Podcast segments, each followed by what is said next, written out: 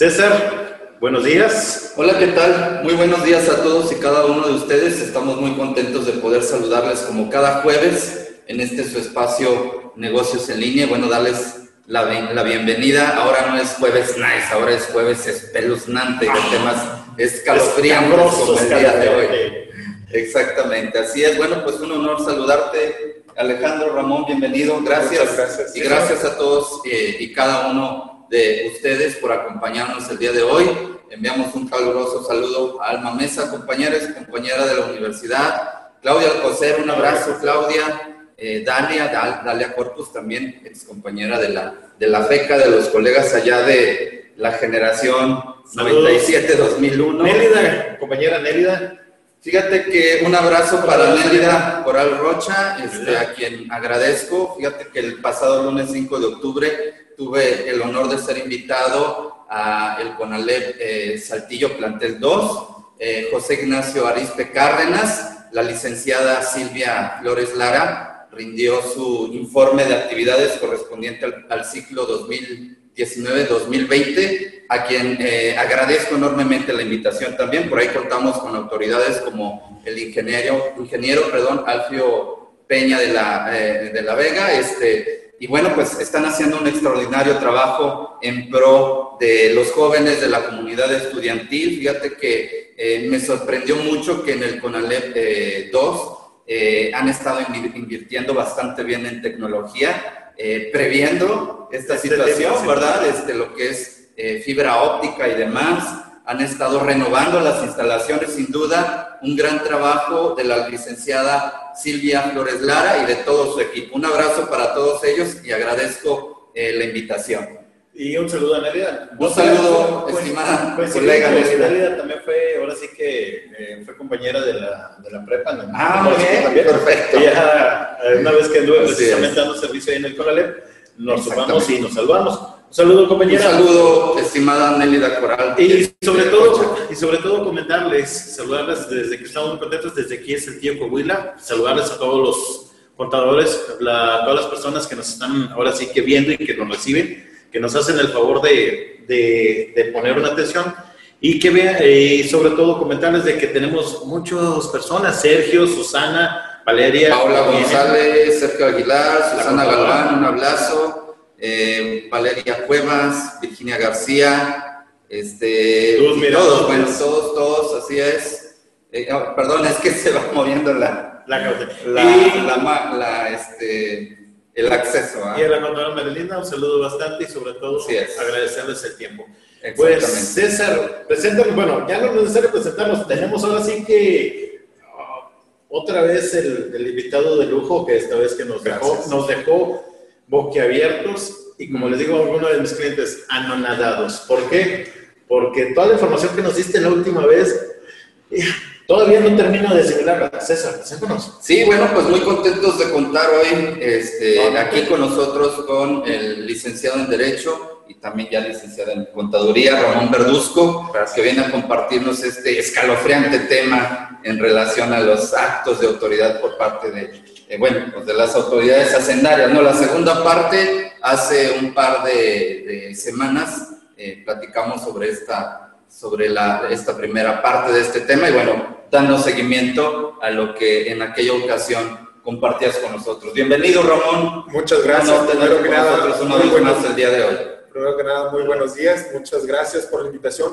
Todo un placer estar con ustedes Al nuevamente. contrario, te agradecemos Y nosotros. Comentábamos eh, durante la sesión pasada que nos quedó muy corto el tiempo, entonces muy contento de poder retomar otra vez el tema en el que estábamos, que es facultades de comprobación de las autoridades fiscales para verificar el correcto cumplimiento de las obligaciones fiscales por parte de los, de los contribuyentes. Oye, hay mucha tela de dónde cortar. Muchísimo. Dijo, la última vez nos quedó, bueno, así que eh, vimos bastantes temas y ahora uno de ellos, y precisamente es un tema de, de ahora sí que de, de estos días, el bosón tributario, que no lo, si no lo activábamos, eh, si no hacíamos algo, si no sé qué, nos iban a... Casi, sé casi, qué- casi, qué- casi, qué casi, casi, nos cae la escabrosa.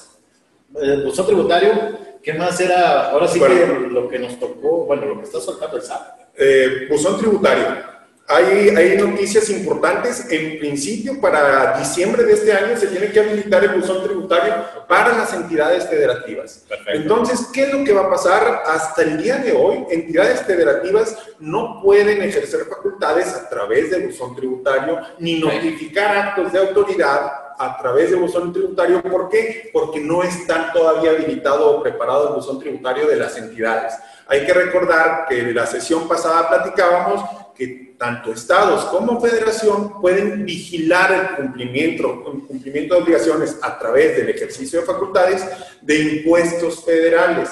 Entonces, el contribuyente que era auditado por los estados o por las entidades, a lo mejor tenía la pequeña ventaja de que podía no ser notificado a través del buzón tributario. A partir del próximo año, en principio, todas las entidades tienen que tener habilitado su buzón tributario y podrán llevar a cabo esos actos de fiscalización a través del buzón tributario. Esto es importante, ¿por qué? Porque muchas veces las estrategias de defensa o las estrategias de las auditorías las basan mucho en el cómo se notifican los actos de las autoridades. Entonces, con el buzón tributario, ese tipo de estrategias, bueno, se van a venir para atrás. ¿Por qué? Porque el buzón tributario te señala que se te va a llegar, te va a llegar un mensaje al correo electrónico que das de alta una vez que te empadronas en el SAT y te va llegar ese correo con un aviso de que tienes un mensaje en tu buzón tributario. Tendrás un plazo de tiempo para accesar a tu buzón y verificar la notificación en el buzón tributario. ¿Y qué pasa si no lo haces? Después de cierto tiempo se te tiene por notificado. Hayas abierto o no hayas abierto tu buzón tributario.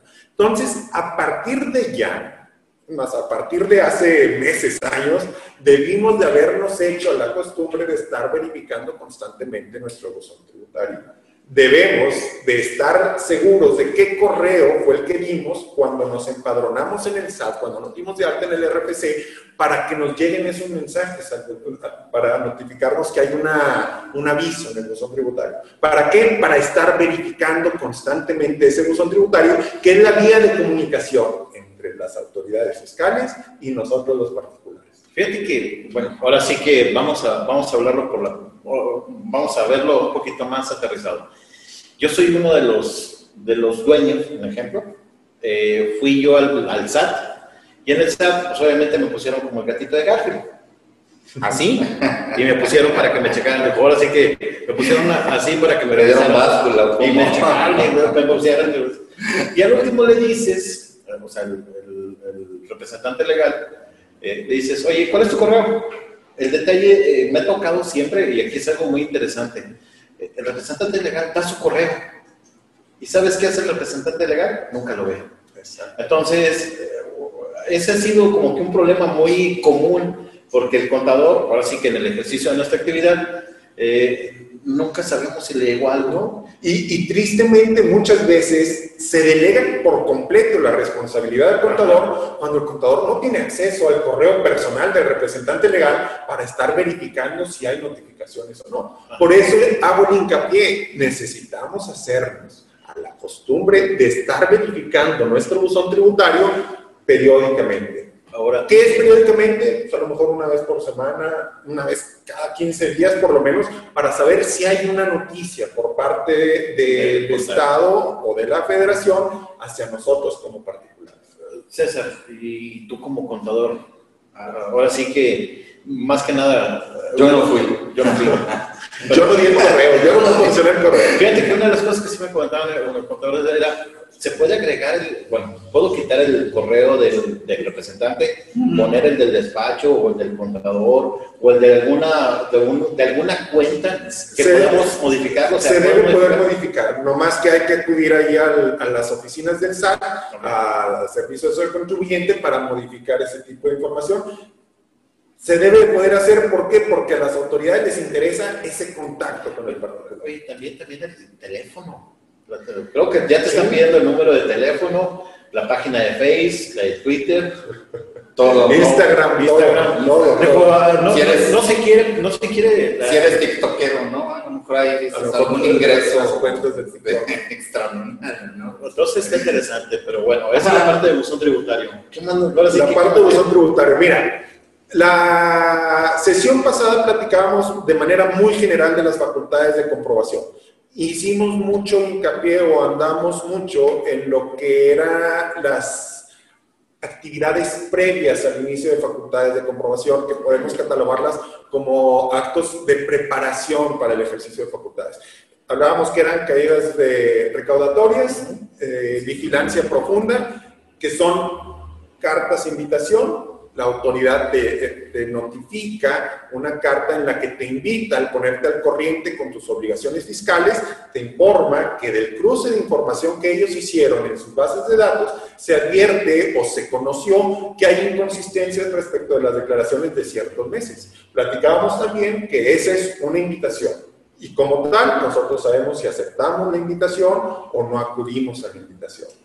Claro que si no acudimos, bueno, ya se, sienta un precedente que va a ir a dar a las áreas de programación de auditorías y va a servir para planear una auditoría. ¿En base a qué va a servir esa, ese antecedente? Bueno, al, al, monto o a la cuantía de lo que estamos emitiendo. Poníamos el ejemplo, yo en el mes de julio facturé 100 mil pesos y para el mes de, de septiembre, el día 17, declaro de IVA únicamente 5 mil pesos. Oye, ¿dónde están los otros 11 mil pesos de IVA trasladado que resulta de, tu facturación de 100 mil? Entonces, ¿qué es lo que va a hacer la autoridad? Te puede mandar una carta de invitación. ¿Qué más puede hacer? La vigilancia de obligaciones, el requerimiento de obligaciones omitidas y multas que comentábamos que había mucho mucho requerimiento del mes de julio, explicamos por qué en ese entonces era del mes de julio, ahorita qué es lo que se está trabajando, pues agosto.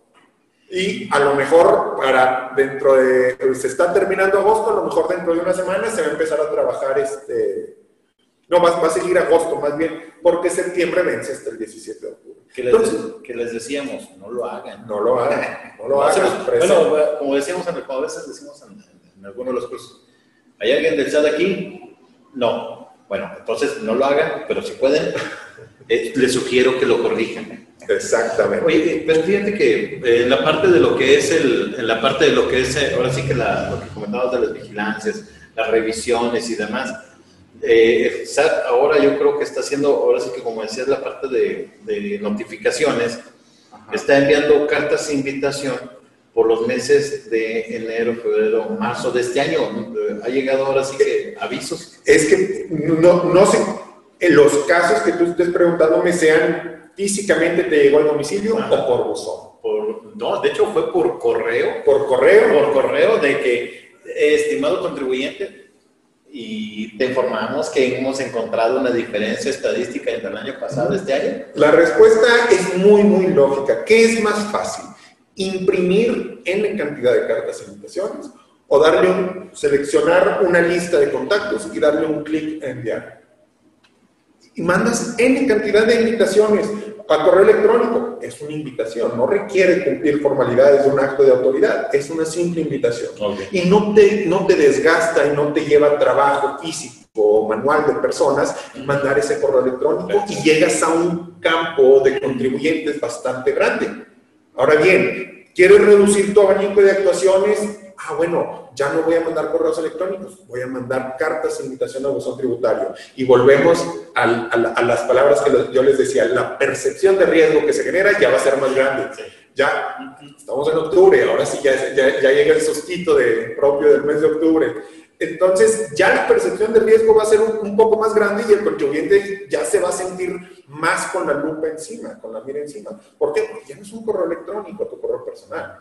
Ya es un medio de contacto directo al buzón tributario. Sigue siendo una carta de invitación. Tú sabes si la atiendes o no, pero ya son las medidas preparatorias de la autoridad para lo que viene después, que sería el ejercicio de facultades de comprobación. Volvemos a lo que platicábamos la vez pasada. ¿Qué le interesa a la autoridad? Que cumplas. A la autoridad no le interesa andar ejerciendo facultades. Recordábamos... No, corrígete solo. Corrígete. Recordamos tantito también la clase, la clase pasada, perdón, ya, me ando sintiendo catedrático.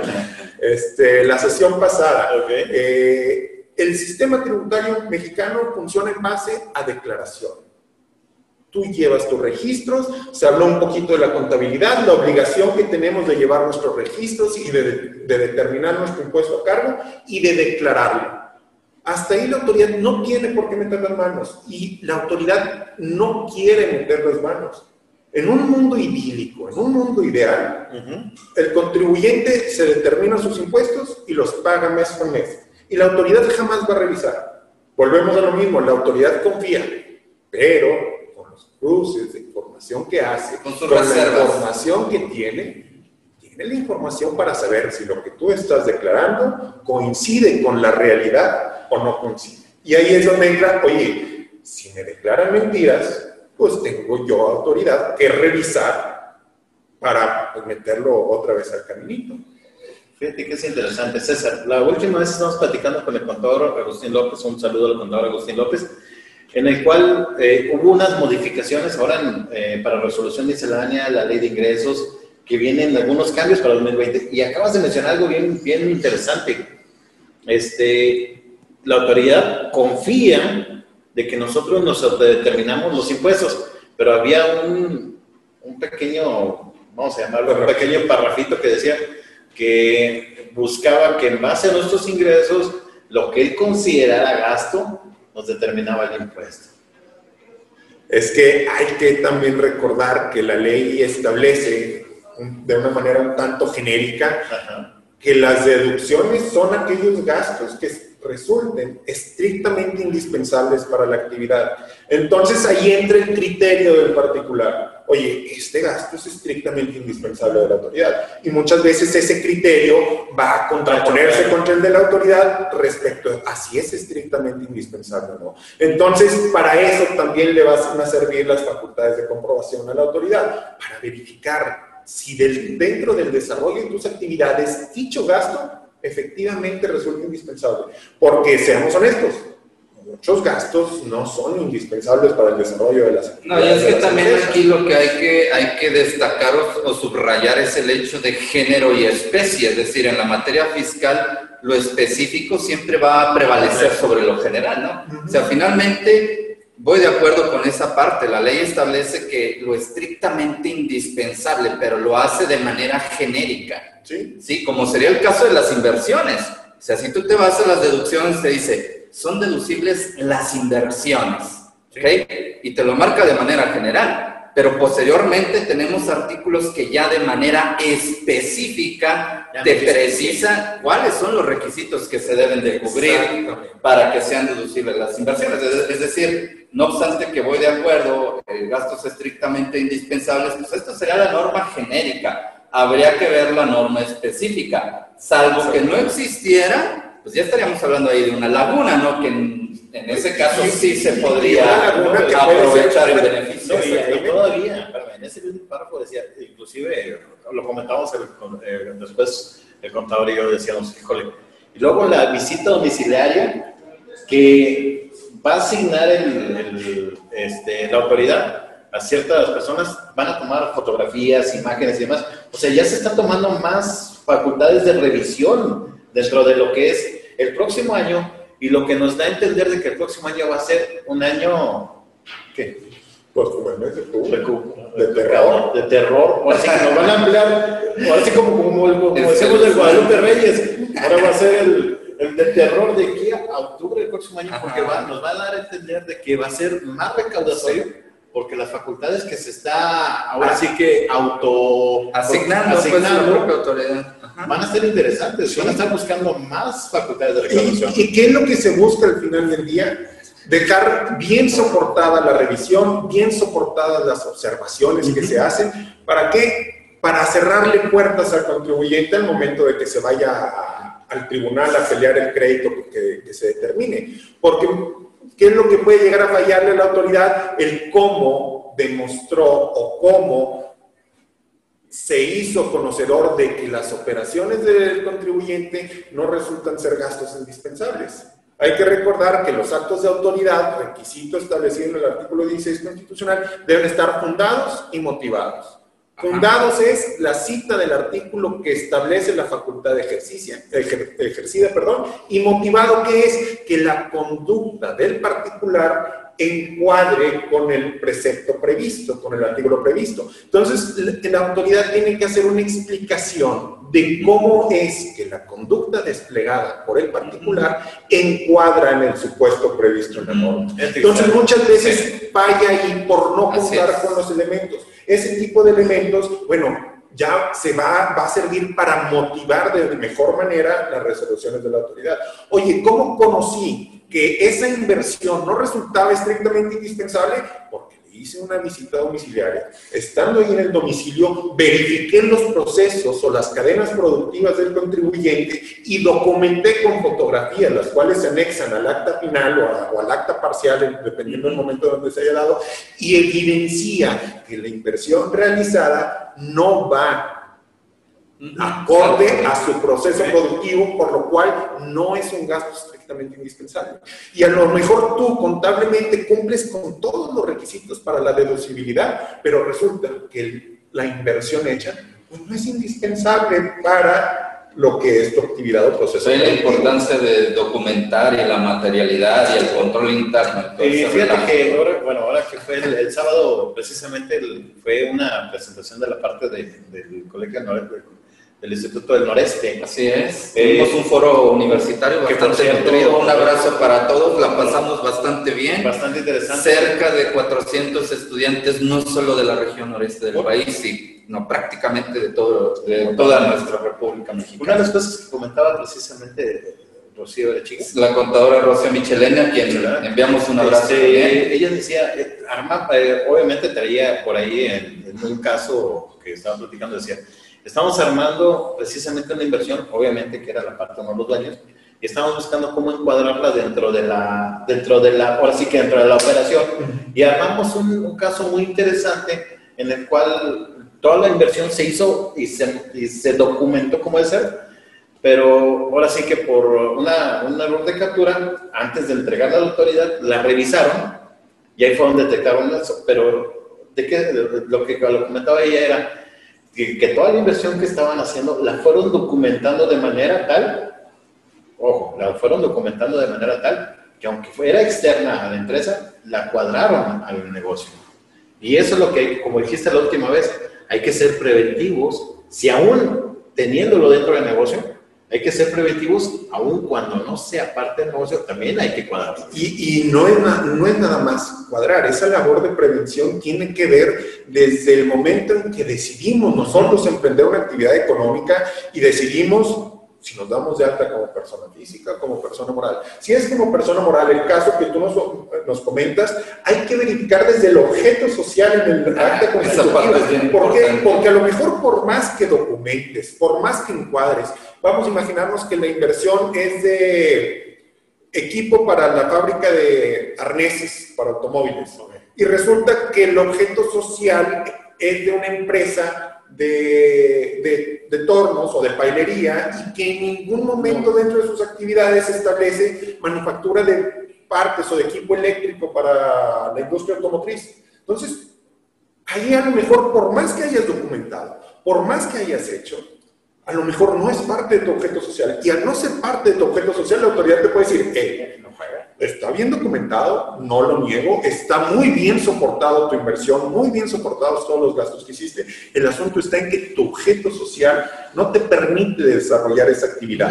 Entonces no resulta un gasto indispensable. ¿Por qué? Porque tú no puedes darte de alta. Entonces, la verificación o la planeación de ese tipo de gastos tiene que ir más allá de lo contable, tiene que entrar también lo legal y hay que verificar nuestro objeto social. Y si nuestro objeto social no prevé ese tipo de, inversiones o ese tipo de procesos que vamos, tenemos que modificar nuestro objeto social, lo cual es válido celebrar una, una asamblea de socios, protocolizarlo ante notario y cambiar el objeto social o agregar ese tipo de, de actividades como parte de nuestro objeto para ahora sí encuadrarlo. Pero otra vez, volvemos a, a lo que platicábamos antes de iniciar el problema de la materia fiscal es que es muy grande y son muchos temas los que se tienen que abordar para poder, poder hacer esa planeación y esa encuadrar. Esa era la palabra. Porque muchas veces decimos, oye, todo lo contable ya está muy bien soportado. Oye, sí, y lo legal. Sí, fíjate que también es, muy cierto lo que comentas. En muchas ocasiones queda en el aire, sobre todo la parte contractual, ¿no?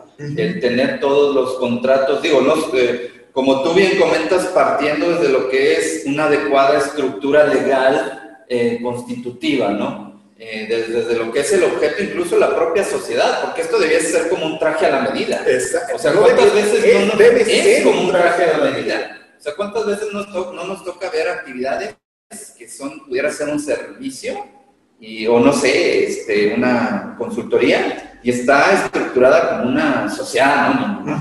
Entonces, eh, no se le da la, la, la, forma adecuada, acorde a la actividad que vas a, a llevar a cabo. Y, y, eso es de entrada y agrégale que por cada operación no hay contratos bien definidos, ¿no? O sea, donde se establezca todo, los, todo lo que le dé exactamente, esa, la, la, parte fina. Esa es la parte fina que hay que tener y que, como dices tú, en una revisión domiciliaria, eso es donde, ah, te, van eh, y eso es donde te van a pegar. Porque exactamente. ¿Qué es lo que puede detonar que la autoridad se interese en ti particular? A lo mejor tu facturación o a lo mejor tus declaraciones. Pero una vez que tienes a la autoridad revisándote, no se va a limitar a revisar tu facturación, no, se va a ir con todo lo que tenga que revisar en el periodo de tiempo para el, por el cual te ejerce facultades y le va a meter lupa absolutamente a todo. Entonces, a lo mejor tú te vas y te das de alta al RFC, tú tienes que manifestar las actividades económicas que vas a hacer y a lo mejor pues, la autoridad confía en ti, la autoridad te cree en las actividades económicas.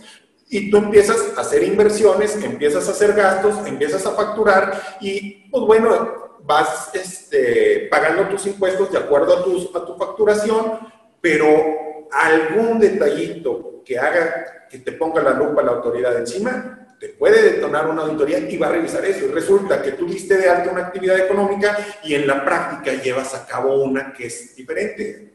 O a lo mejor que, que llevas más actos de los que declaraste y entonces puede ser, oye, es que estos gastos que efectuaste no son propios de la actividad que declaraste, no son propios de tu objeto social. Y se nos puede venir abajo inversiones grandísimas que a lo mejor no... Por no estar bien documentadas. Que no estuvieron bien documentadas en el objeto social. Entonces, de ahí es la importancia del ejercicio de facultades de comprobación. La, la autoridad te va a revisar todo, no se va a limitar a facturación. Entonces, también es importante el no permitir que se prendan los focos rojos de la autoridad respecto de nuestras actuaciones. No, y más ahorita que se viene, como bien comentaba Alejandro, eh, toda esta actividad recaudatoria, ¿no? Digo, lo platicábamos este, la ocasión anterior que nos, eh, nos visitaba, si bien es cierto que no se incrementaron eh, contribuciones, pues lo que se está haciendo es apretar la tuerca con lo que se tiene. Apretar la tuerca. Sí, dale así de que hasta que... Y ahora, ahora, ahora, entre semana este, leía una nota que, que decía que se cayó la recaudación de enero a agosto un punto 0,05% respecto del año pasado. Punto 0,05%, con todo y la pandemia. Punto 0,5% se cayó la recaudación a nivel federal. No es nada a lo que pudiéramos esperar respecto a la contracción económica que estamos sufriendo desde prácticamente marzo. Que, no, que, que se caiga punto 0,5 la recaudación no es absolutamente nada. Oye, sí, estamos hablando de que veníamos de una desaceleración del 2019, desaceleración. Entramos al 2020, enero, febrero, y literal, el cerrojo, que ahora sí que para las empresas o la industria fue parte de la pandemia, se cayeron las operaciones, un mes sin operaciones, Ajá. Y punto 5 que la autoridad reporta. Punto 05 que reporta la autoridad en una caída de Ajá del pago de impuestos. Así es. Prácticamente se ha mantenido la recaudación. Entonces quiere decir que la autoridad está... Está recaudando más, porque a lo mejor en la economía se mueven, las operaciones disminuyeron su cuantía y sigue recaudando lo mismo que se recaudó el año pasado. También eso refleja la cantidad de evasión que existía durante años anteriores, que también el incremento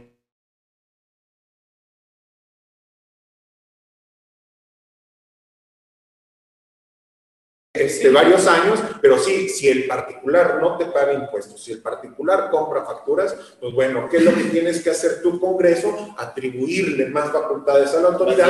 ¿Para qué? Para poder luchar contra esos mecanismos de evasión. De Yo uno de los casos más importantes, ahora sí que emblemáticos, fue precisamente la recuperación de varios, de varios miles de millones de, de grandes contribuyentes. La, revisión, exactamente. Decía, mira, yo pero lo que el gobierno federal dijo, las revisiones a grandes contribuyentes. No me la complico, con, con 50, de estos 50, 10 me pagan.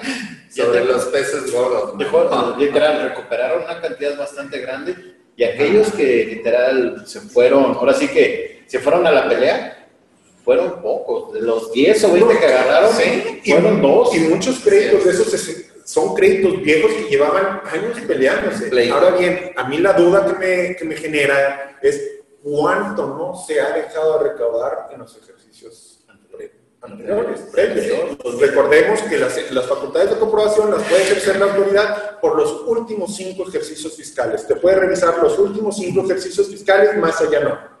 Entonces, ¿cuánto se dejó de recaudar en los ejercicios fiscales previos? Y ahí es, aquí es donde entra el famoso dicho de que tenemos el gobierno que nos merecemos, tenemos las autoridades que nos merecemos. Si nosotros no cumplimos, vamos a tener una autoridad que va a estar encima de nosotros vigilando que cumplamos. Entonces, en medida de que cumplamos, no vamos a ser sujetos o candidatos a que nos ejerzan facultades de comprobación y en medida de que no cumplamos, pues es más probable que seamos sujetos. Entonces, como dices tú, hubo demasiada evasión en ejercicios anteriores o en sexenios anteriores que permitieron que al SAT se le fueran muchos y ahorita lo que están haciendo las facultades de revisión, comprobación, todas las acciones de verificación, es esto Sí, literal. Meter otra vez al, corral a todos, a todos los que se salieron ahí del, del corral, literal, literalmente. y ya los tiene aquí. Y bueno, creo yo que le está dando resultados a la autoridad. ¿Por qué? Otra vez, volvemos a que no se caiga la caída recaudatoria, no se caiga, perdón, la, la recaudación en un ejercicio como en el que estamos viviendo.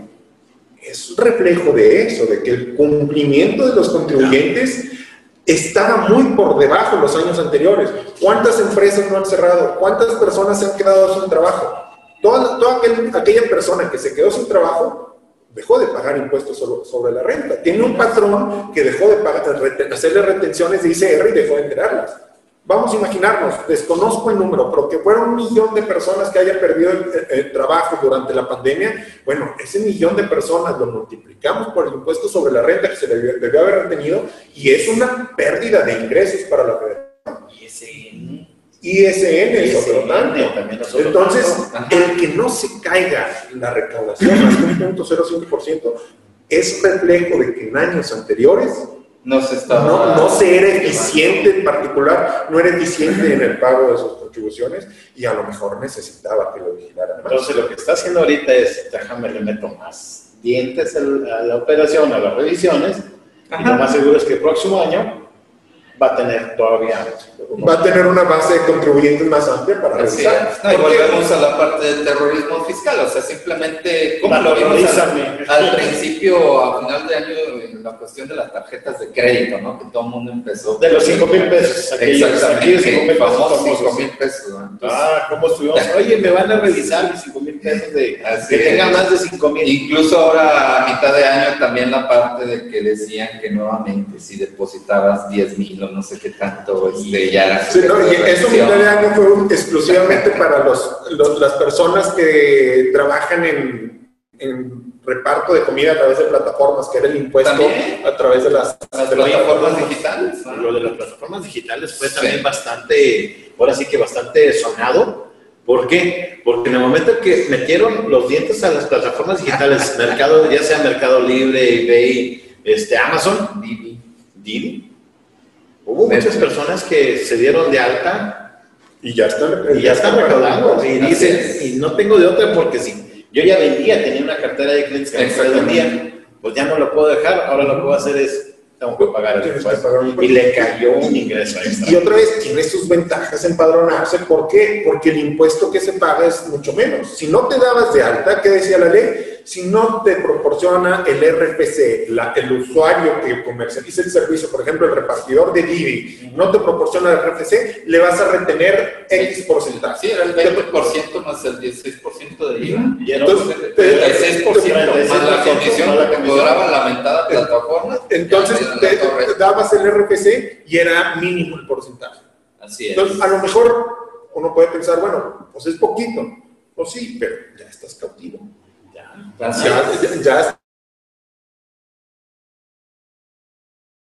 Del gremio, del padrón. Y en principio está bien, pues, puesto que es obligación de todos contribuir al gasto, al gasto público. Al final del día, nos guste o no nos guste, percibamos los beneficios de esa contribución hacia el gasto público o no, es obligación de todos. Entonces, es también un tema de justicia social el hecho de que todos contribuir, contribuyamos en la medida de nuestras posibilidades hacia ese gasto público. Así y es. volvemos al tema de origen.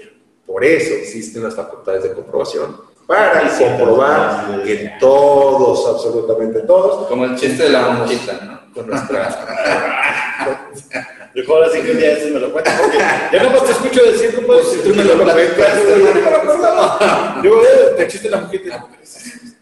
Mira, es horario familiar, mejor ya, No, ya, ya, ya, lo no, no, no. platicamos, porque ahorita no podemos. Pues ahora sí que interesante, vamos ahora sí que viéndolo. Pues mira, eh, un, ahora sí que un aviso y un comentario. Ajá. Mi estimado César, eh, nada más comentarles de que a través de lo que fue el Instituto Mexicano de Contadores del Noreste, ya fue nombrado vicepresidente de la Comisión Fiscal. Tenemos, ahora sí, ahora sí tenemos, No, gracias. tenemos a, a una, a una eminencia aquí, parte de, de lo que es No, el Colegio de no. Contadores de la zona noreste. Eh, coméntanos ahora sí que una parte, porque realmente Sí, esto ahora sí que Ajá. es digno. Digo, ahora sí que hay que, hay que cacarearlo, hay que cacarearlo porque tenemos de la Comisión Fiscal y sobre es. todo en la parte noreste nos va a representar ahora como contadores a través del mismo Colegio de Contadores. Sí, te agradezco, te agradezco tus, tus comentarios. Eh, bueno, pues yo en lo personal estoy muy contento por este, este Nombramiento. nombramiento. Finalmente, y bueno, pues agradecer a toda la Comisión Fiscal Regional de la zona noreste de nuestro país, este, el que me haya honrado con, esta, con este encargo, ¿no? Eh, que finalmente, bueno, pues eh, más allá este, de, de- de- de todo esto, lo que, lo que, de lo que se trata es de servir a la profesión, ¿sí? El, el hecho de aportar. Entonces, eh, yo eh, pues soy, soy de la idea que vivimos un, un cambio importante, eh, no solo en, en nuestra profesión, sino a nivel, a nivel general, ¿no? en todas las actividades. Finalmente, eh, pues yo lo que busco es aportar eh, mi granito de arena a través de, de ideas innovadoras, eh, la parte de la tecnología, Alejandro, que tú y yo aquí, y Vamos, más que yo, no lo estamos viviendo y hemos visto que esto permite trascender fronteras, la parte de impulsar a valores jóvenes, ¿no? Como pues, eh, es el caso de nosotros, digo, finalmente me siento joven también. El caso de de, mi, de mi estimado Ramón, ¿no? Que creo que hay, hay mucho talento, este, no solo eh, en la localidad, sino en la región y en todo el país, ¿no? Y yo personalmente agradezco pues al Instituto Mexicano de, los, de, de Contadores que me haya brindado esta, esta oportunidad. Agradezco a toda la comisión fiscal, a los colegas de aquí de, de la, de la local. a- quisiera, no quisiera omitir a nadie, me gustaría poder nombrar a todos. A la contadora este, Maril- Marilinda Morales, que la veo que está por acá, que pues Saludos. sin duda, quien enviamos un saludo, saludo siempre ha, ha confiado en mí. Y finalmente, pues eh, estoy muy contento por el hecho de tener esta oportunidad, sobre todo de servir, Alejandro, que finalmente yo creo que esa ha sido la fórmula, el hecho de servir, aportar, innovar y demás. Y una invitación, ahora sí que como contadores, acérquense al Colegio de Contadores, sean parte del Colegio de Contadores. Estamos viviendo ahora sí que eh, muchos cambios, y te comento porque al final de cuentas ahora sí que también soy contador y eh, Ramón, ya eres contador. Eh, acércate al Colegio de Contadores, eh, las opciones de capacitación dentro de lo que es, y sobre todo la parte fiscal. eh, de hecho, la parte fiscal, la parte de nómina, la parte de finanzas, la parte de costos, Eh, es muy importante. Y ese es, ese granito que nosotros como contadores podemos aportar un poquito, ahora sí que el apoyo de lo que es, ahora sí, nuestro gremio.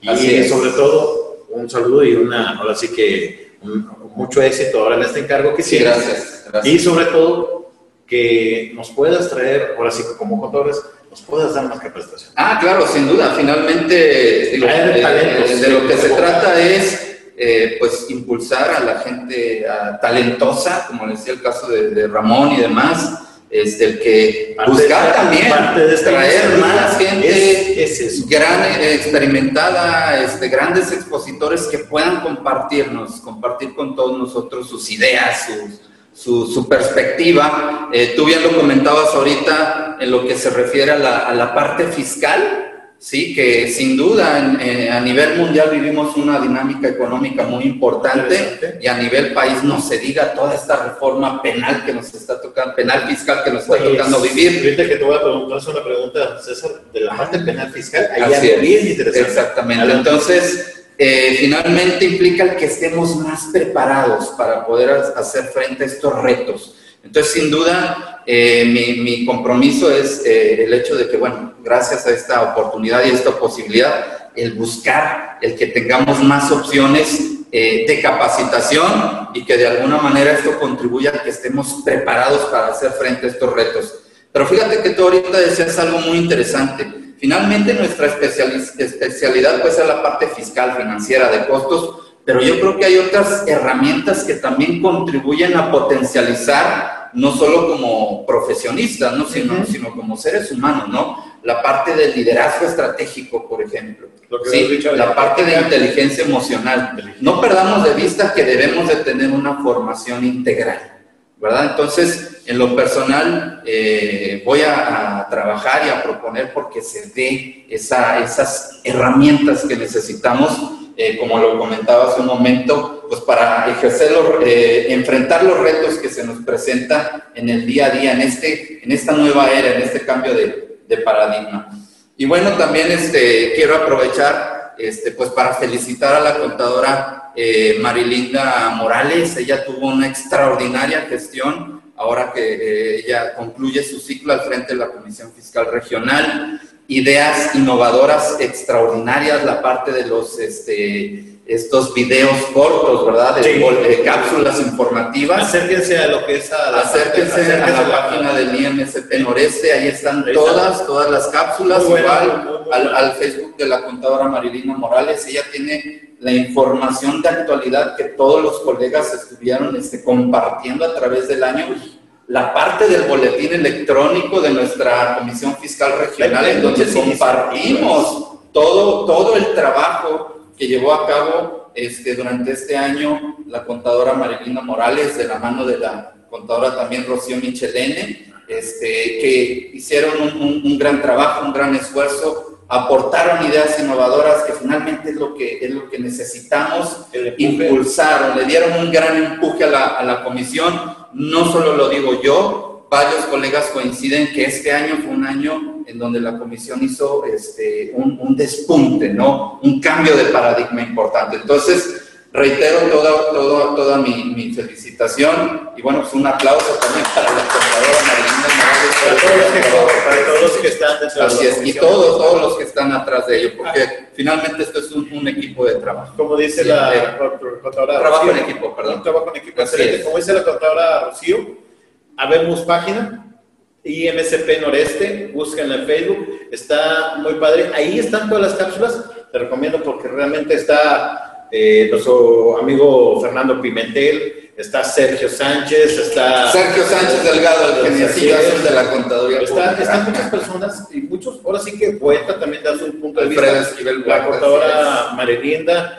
Hay muchas personas que están aportando. César Jerónimo. César Jerónimo. Este, grandes talentos, sin duda. Vaya, realmente eh, hay muchas personas que nos falta difusión como contadores, hay que darla y que caraquearla porque al final de cuentas son personas que están aportando su granito de arena y que son parte del Colegio de Contadores y que nos están proporcionando un poquito de lo que, ahora sí que de su experiencia, en el caso del contador Alfredo. Eso es lo importante, la experiencia, no tanto la teoría, sino lo que sucede en el mundo.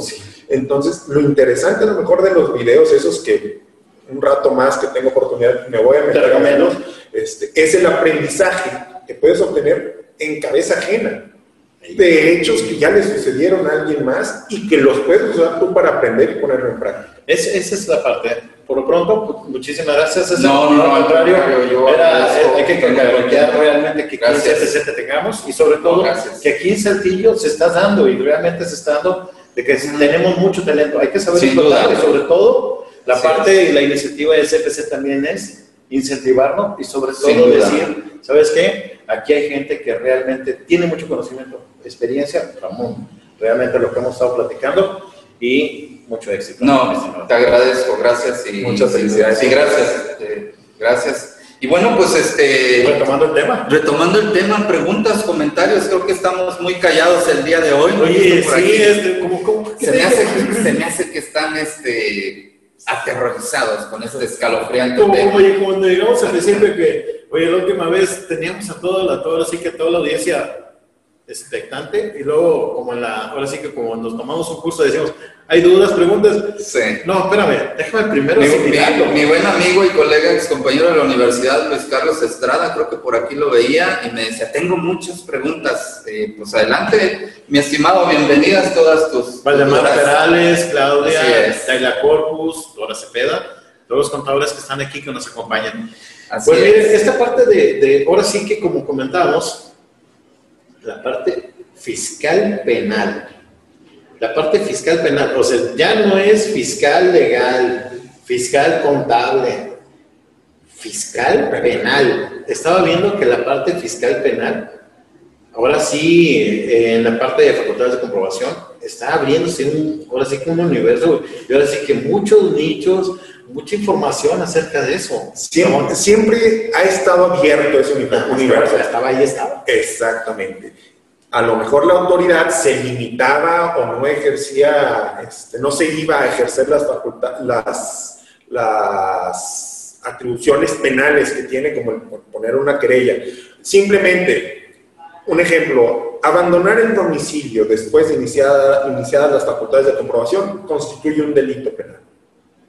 ¿Cuántas veces no nos ha tocado conocer de contribuyentes que, oye, me iniciaron facultades de comprobación y la recomendación es, desaparece, ciérralo y constituye, otra, otra, empresa y empieza a operar con la, con la nueva empresa. Y infinidad de veces a mí me tocó verlo cuando estaba en el, sector público, de empresas así, y que un mismo contribuyente tenía dos, tres, cuatro, cinco empresas, y las tres, cuatro, cinco empresas iban con créditos fiscales y, estaba desaparecido. Bueno, eso es, es, un delito penal, siempre ha sido un delito penal, y la autoridad tiene las facultades para integrar el expediente, interponer su querella. ¿Para qué? Para que se proceda penalmente por ese delito al final del día, a las autoridades no les interesa meter gente en la cárcel, pero nada como un susto de que puedas terminar en la cárcel como para hacer que pagues. Como la, anteriormente llamada AFI, que llegaban y montaban todo un todo un espectáculo. No, no, espérame, eh, eh, lo que pasa es que era un dispositivo de seguridad. se, llama un dispositivo de seguridad, en la cual iban terroríficamente por la persona representante legal, como si fuera un, ahora sí que, un delincuente. O sea, esa, esa parte, ahora sí que, eh, híjole, al final de cuentas es, ha resultado más ahorita, más, más favorecedor la parte de, de ir acercando que ir haciendo todo ese dispositivo de seguridad que ahorita ya, se tiene. Y como dices tú, asusta más el... Eh, Asústame el panteón. Asústame, porque llegas y, mira, ya no hay derecho a fianza, por lo pronto te voy a guardar 48, 72, 96 horas.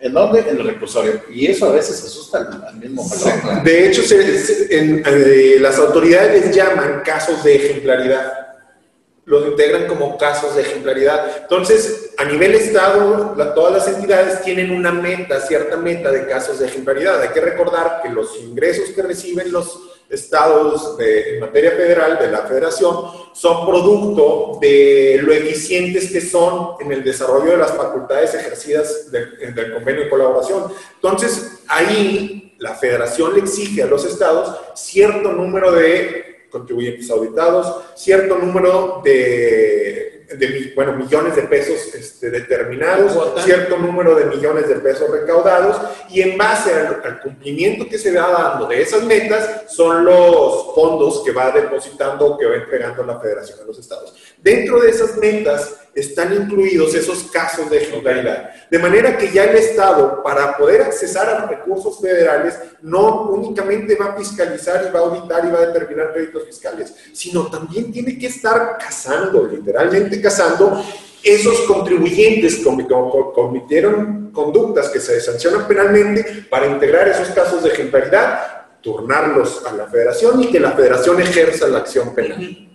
Y volvemos al comentario hace rato. Al final del día, lo que se busca es el ejemplo, que la sociedad vea que hay consecuencias de la omisión de pago de impuestos, que hay consecuencias de la comisión de delitos tipificados este, fiscales y que sirva de ejemplo para que la gente, con la percepción de riesgo que se genera, nuevamente cumpla de manera espontánea con sus obligaciones, sin necesidad de que el Estado federación tenga que desplegar todo este dispositivo para poder conseguir que la gente pague sus impuestos.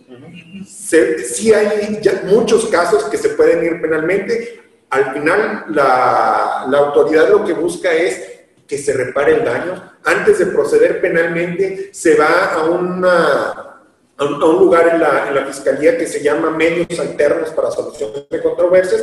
Se sientan las dos partes Estado por un lado, el particular por otro, y lo que busca el Estado es repárame el daño. Uno de los requisitos para proceder penalmente es tener cuantificado el daño, de manera que tiene que existir un crédito fiscal, el cual se originó por motivo o como consecuencia de la conducta penal, que puede ser la evasión de pago de impuestos.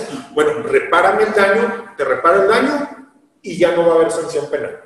la autoridad se desiste. Lo que se busca otra vez es recaudar es que se repare el daño. Sin embargo, pues bueno, también habrá de, daños a daños. El Código Fiscal te tipifica los delitos y te prevé las penas y las mismas varían dependiendo de los montos que se omitió el pago de impuestos. Tenemos una pregunta. Mi estimado Luis Carlos Estrada Corpus ya se animó. Él dijo que el día de hoy, de hecho en la mañana le dije, oye, mi, estimado, esperamos en el programa pues yo tengo buenas preguntas, así es que ya se animó el, mi estimado profe Carlos. Ahí, la tenemos la pregunta y está, está, interesante. Dice la pregunta, saludos a la estrada, dice, ¿cuál es el alcance jurídico de un acto de exhorto, carta de invitación, o hasta dónde llega? Un ejemplo, en materia aduanal, muy interesante, eh, si ocupo hacer una rectificación de un pedimento de importación, la ley me impide que, esta, que no esté en facultades de comprobación. ¿Y qué pasa si tengo dos cartas invitación en proceso? ¿Lo afecta? Habría que analizarlo. De Mira, el alcance jurídico de un exhorto, carta invitación, se limita a qué es eso. Una carta invitación. no tiene efectos jurídicos. No va a trascender en la esfera jurídica del particular. ¿Qué quiere decir eso? No te causa ningún agravio, no te causa ningún perjuicio. Es una invitación nada más. Distinto es un requerimiento, distinto es una sanción.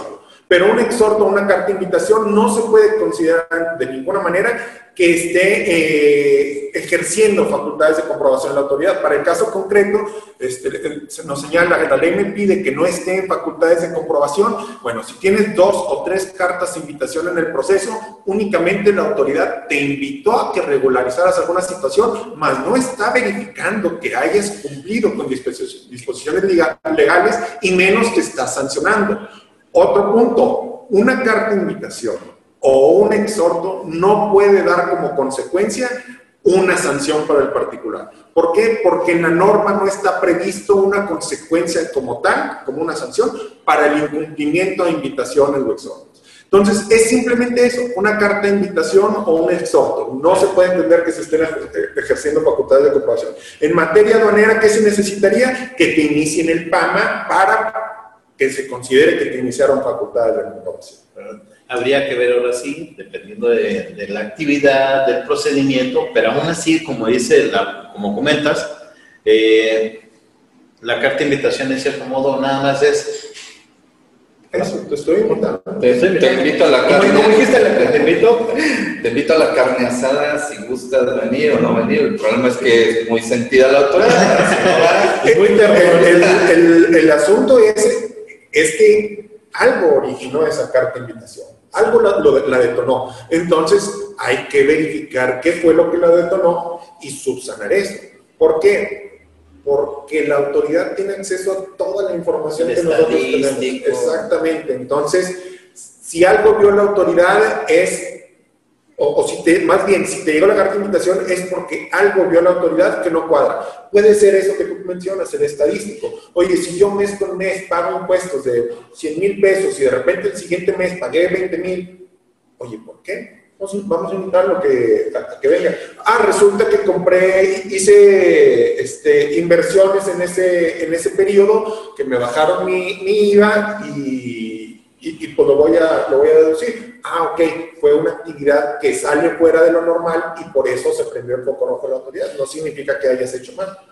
Y es cierto, y es cierto. Recuerda que ahora con la parte ya ahora sí que más electrónica, más de sistemas, más de base de datos, ya no es una persona la que te revisa. Ya lo que te revisa es un algoritmo, literal, que va viendo información de estadísticos en base a, a tus ejercicios anteriores.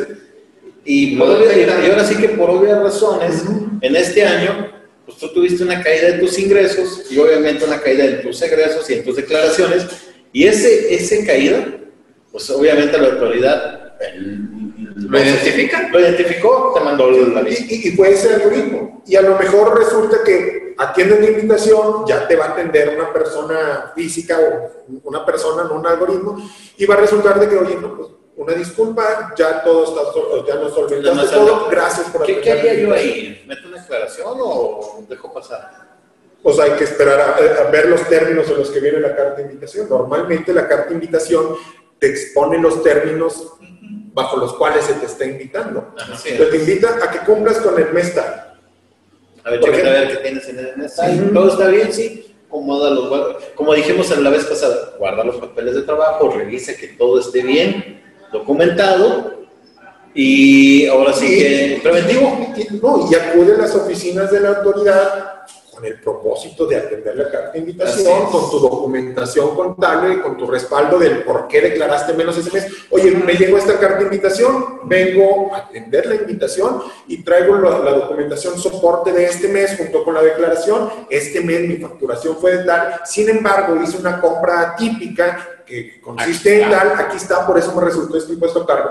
Y lo más probable es que la autoridad diga, muy bien, muchas gracias por De hecho, la invitación". recientemente, digo, a principios, perdón que te interrumpa, a principios de año, bueno, por allá del mes de marzo, si mal no recuerdo, eh, te llegaban este, vía buzón eh, cartas donde te marcaban desde el ejercicio 2015 hasta el ejercicio 2020, ¿verdad? Y, y te invitaban a que acudieras a la administración local, donde ya te iban a decir a detalle cuáles eran las inconsistencias que finalmente, y lo platicábamos la ocasión anterior, no se llevó, llevó a cabo por el hecho de la, de la pandemia, ¿verdad?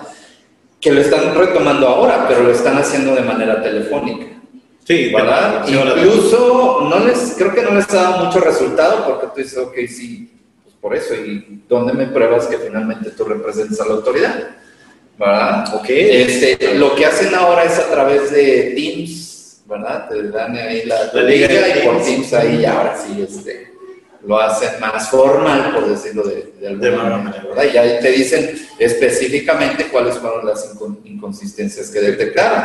Por ejemplo, también, digo, yo sé que ya prácticamente se, se nos agotó el tiempo, pero eh, otra cosa interesante que hemos estado viendo estos últimos días es por parte del Estado, ¿verdad? Que ahora que fue la epidemia, este, bueno, el tema de la pandemia, cuando pues, fo- eh, semáforo rojo y demás, no había ninguna actividad económica, este, te requerían, por ejemplo, impuestos sobre eh, nóminas de manera telefónica.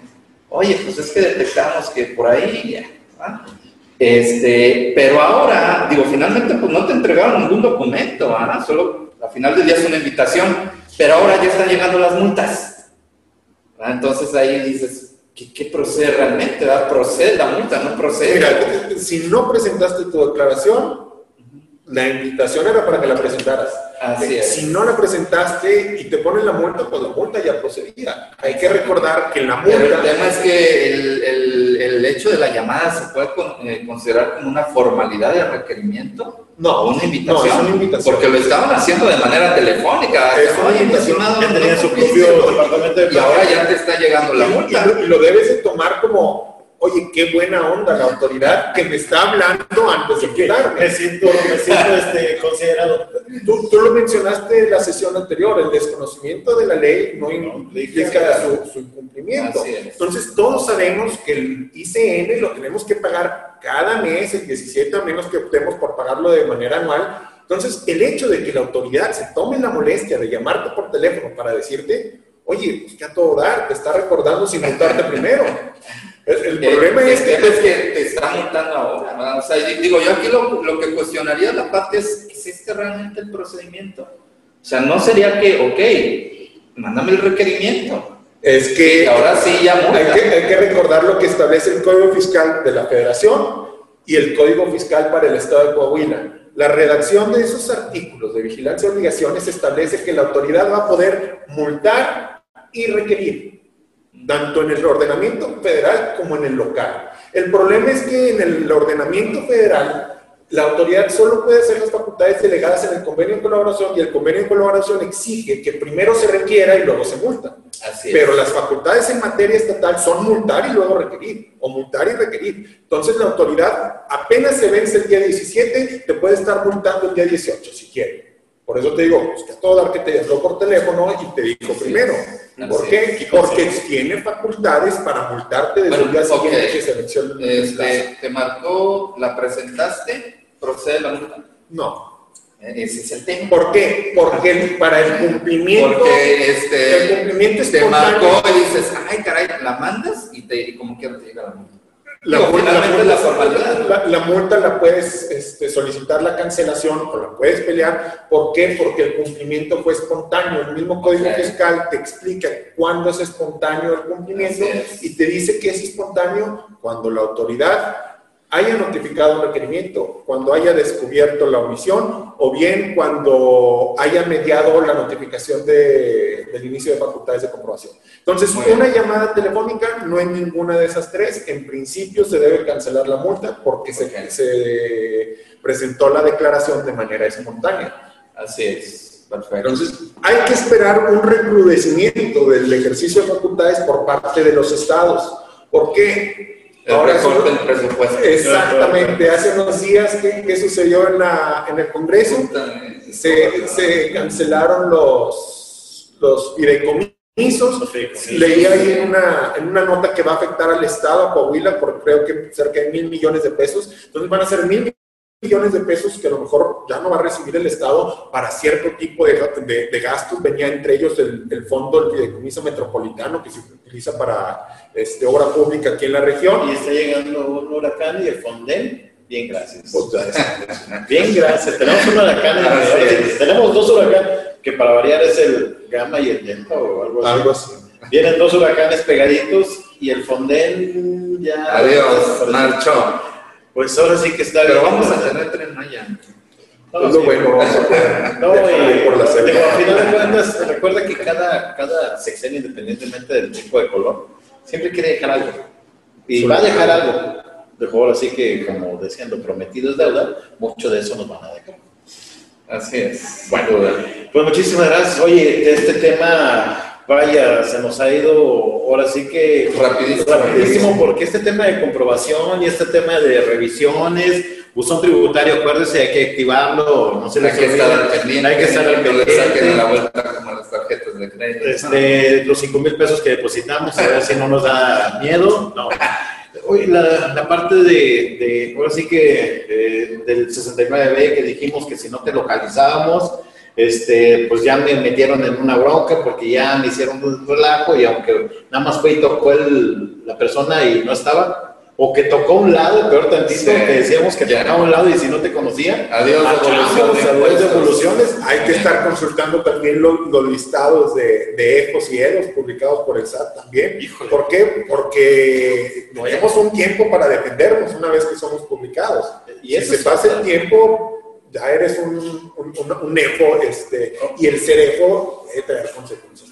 Esa parte de los presuntos también hay que ir a, o sea, vaya, por lo menos decir, oye, es que soy presunto, déjame lo peleo, porque ya no me pasan a definitivo y ahí es otro pleito. Entonces, así es. Esta parte de ahora sí que de, hay que recordarles a, ahora sí que las personas que nos, que, que están en nuestro auditorio, que para el 2021 muchas partes de la recaudación, muchas partes de lo que es el presupuesto va a depender y se auxilia bastante lo que comentamos, visitas domiciliarias. Ejercicio de, Ejercicio de facultades, verificación de documentos, revisión y lo más seguro es que el próximo año, así como la tecnología ha ido avanzando, la autoridad va a buscar auxiliarse de esas herramientas. Cada vez más, como lo ha venido haciendo ya de, de, varios años atrás. Muchísimas gracias, Ramón. Te, agradecemos enormemente, Ramón, que nos hayas acompañado el, el día de hoy.